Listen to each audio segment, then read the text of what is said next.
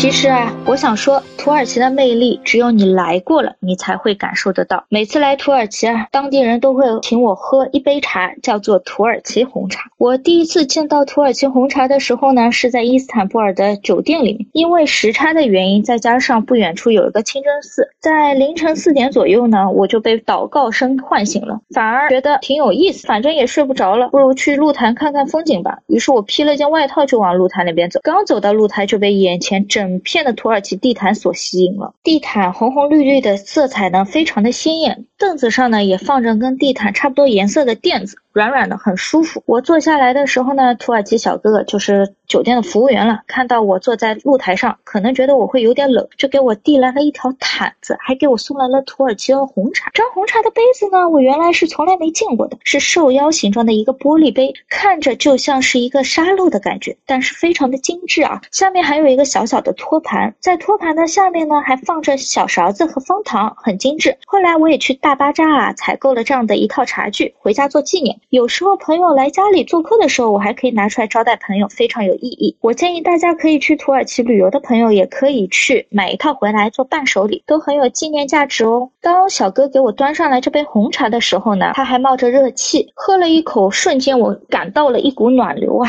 茶呢是酸酸的，但不发涩，还挺好喝的。慢慢的，我就从清晨的迷糊中清醒过来了。土耳其人啊，他们一有空闲的时间，你们可以看这几张图片，有事没事都会来一杯土耳其红茶。当然了，在吃早餐的时候呢，酒店里面也会有土耳其红茶。那我告诉你们，最正宗的喝法是什么样子呢？就是将热腾腾的红茶倒在红茶杯里面，不要倒满，千万不要倒满，只要倒到细腰地方偏下一点点就好了。然后再加上温水，加入两块方糖，用小勺子搅拌一下，你就可以喝了。大家可以去尝试一下啊。在土耳其呢，还有一种饮品，大家看到图片了吗？就是土耳其咖啡了。我第一次喝这个咖啡的时候也很有意思，还闹了不少的笑话。当时啊，我在伊兹密尔，我点了一杯土耳。土耳其咖啡，但是端上来的呢却是三样东西：第一个白水，第二个咖啡，第三个土耳其软糖。我第一次喝的时候没明白什么意思啊！哎呦，土耳其人怎么那么好呀？我就点一杯咖啡，怎么还有增值服务的呀？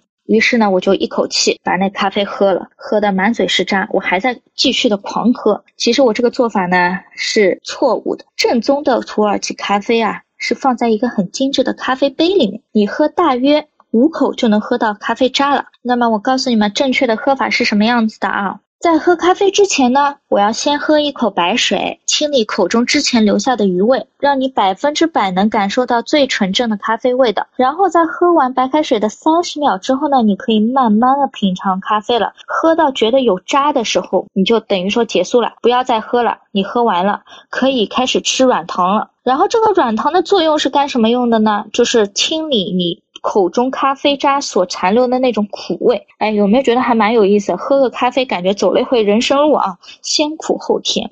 那么在土耳其，如果您受到土耳其人邀请你去他家喝咖啡呢，代表主人最诚挚的敬意了。因此，客人除了要称赞咖啡的醇香之外呢，切记，即使喝得满嘴是渣，也不要中途喝水。如果你中途喝水了，代表这个咖啡不好喝，土耳其人会不开心的哦。土耳其人喝咖啡呢，喝的慢条斯理，他们甚至还有一套很讲究、很讲究的咖啡道，就如同我们的茶道一样。喝咖啡的时候，不但要焚香，还要撒香料，闻香，琳琅满目的咖啡壶具啊，更充满了土耳其的风情。土耳其咖啡呢，有加糖。不加糖、少糖三种口味。土耳其有一个很古老的传统啊，年轻的小伙子如果要去求亲的时候呢，女孩子就会为这个男生煮咖啡。如果他也心仪这个男生呢，他会在咖啡里面放很多很多的糖，表示我愿意，我迫不及待了，你赶紧来娶我吧。如果咖啡很苦，没有加糖，这代表什么意思呢？大家可以猜一下，那就是我坚决不同意。那么奇怪了，那为什么还要放盐呢？